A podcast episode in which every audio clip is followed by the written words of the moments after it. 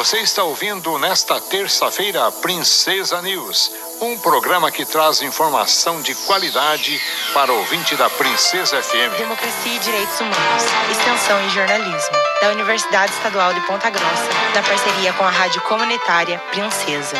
Olá! Sou Pamela Tischer. Ponta Grossa realiza no próximo fim de semana a Conferência Municipal de Saúde. As pré-conferências que tiveram início em setembro do ano passado foram encerradas na semana passada, com a realização de debates por quatro segmentos do sistema público de saúde: gestor, prestador, trabalhador e de usuários. A ONG Observatório da Inclusão, voltada à inclusão das pessoas com deficiência diagnosticadas com síndromes ou doenças raras participam da Conferência Municipal de Saúde e reivindicam duas cadeiras no Conselho Municipal de Saúde. A presidenta do Observatório da Inclusão, Célia Carreira, conversou conosco sobre a atuação da entidade. Nosso principal objetivo é garantir que as leis de inclusão, como por exemplo a LBI, que é a Lei Brasileira de Inclusão, seja efetivamente respeitada e implementadas. Então nós atuamos com orientação às pessoas com deficiência e suas famílias, né, na questão de, dos direitos dessas pessoas e como elas podem buscar esses direitos. Também na orientação de empresas, tanto públicas quanto privadas, né, órgãos públicos e privados. Atuamos aí com palestras, informações, né? Também dentro do Observatório da Inclusão nós realizamos diversos projetos, como por exemplo o projeto Acolhimento,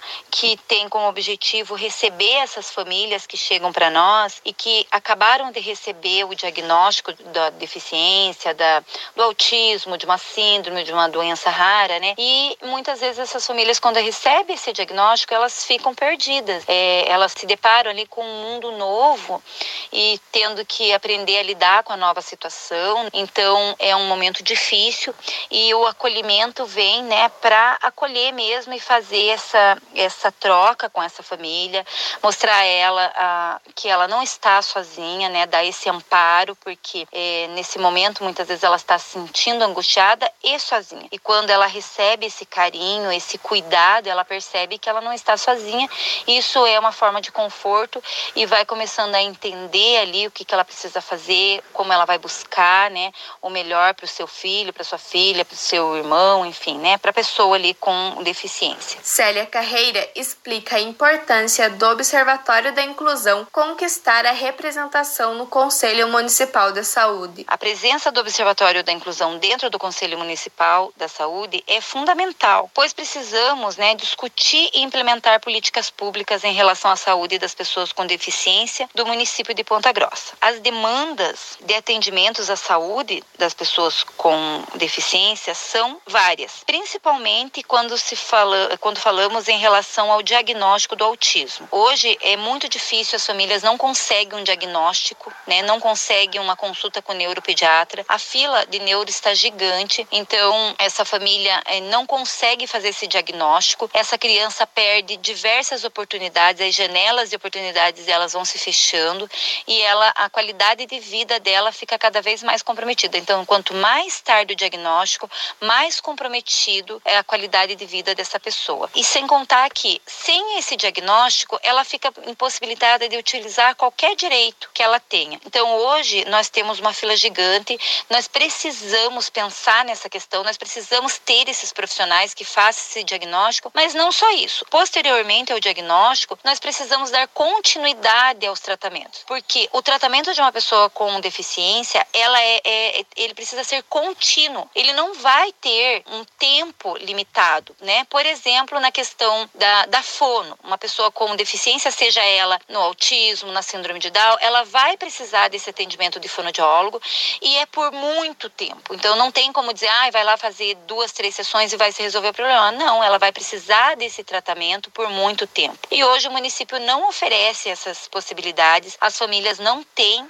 esses atendimentos. Então é, é muito difícil para as pessoas que têm deficiência, para suas famílias, porque a saúde pública é, é, ainda é deficitária nessas questões, não oferece tratamento e nós precisamos começar a pensar nisso, né? A cada dia que passa, nós temos mais pessoas com deficiências. O autismo, né, vem crescendo dia a dia. A gente observa pelo próprio observatório mesmo, né? Os nossos acolhimentos são diários, então assim todo dia chega é, gente nova, famílias novas novas, né? Então nós precisamos pensar efetivamente nas políticas públicas de saúde. E se nós precisamos discutir e pensar na, em, em questões de saúde, de políticas públicas para pessoas com deficiência, nós precisamos ouvir essas pessoas, nós precisamos ouvir as demandas delas.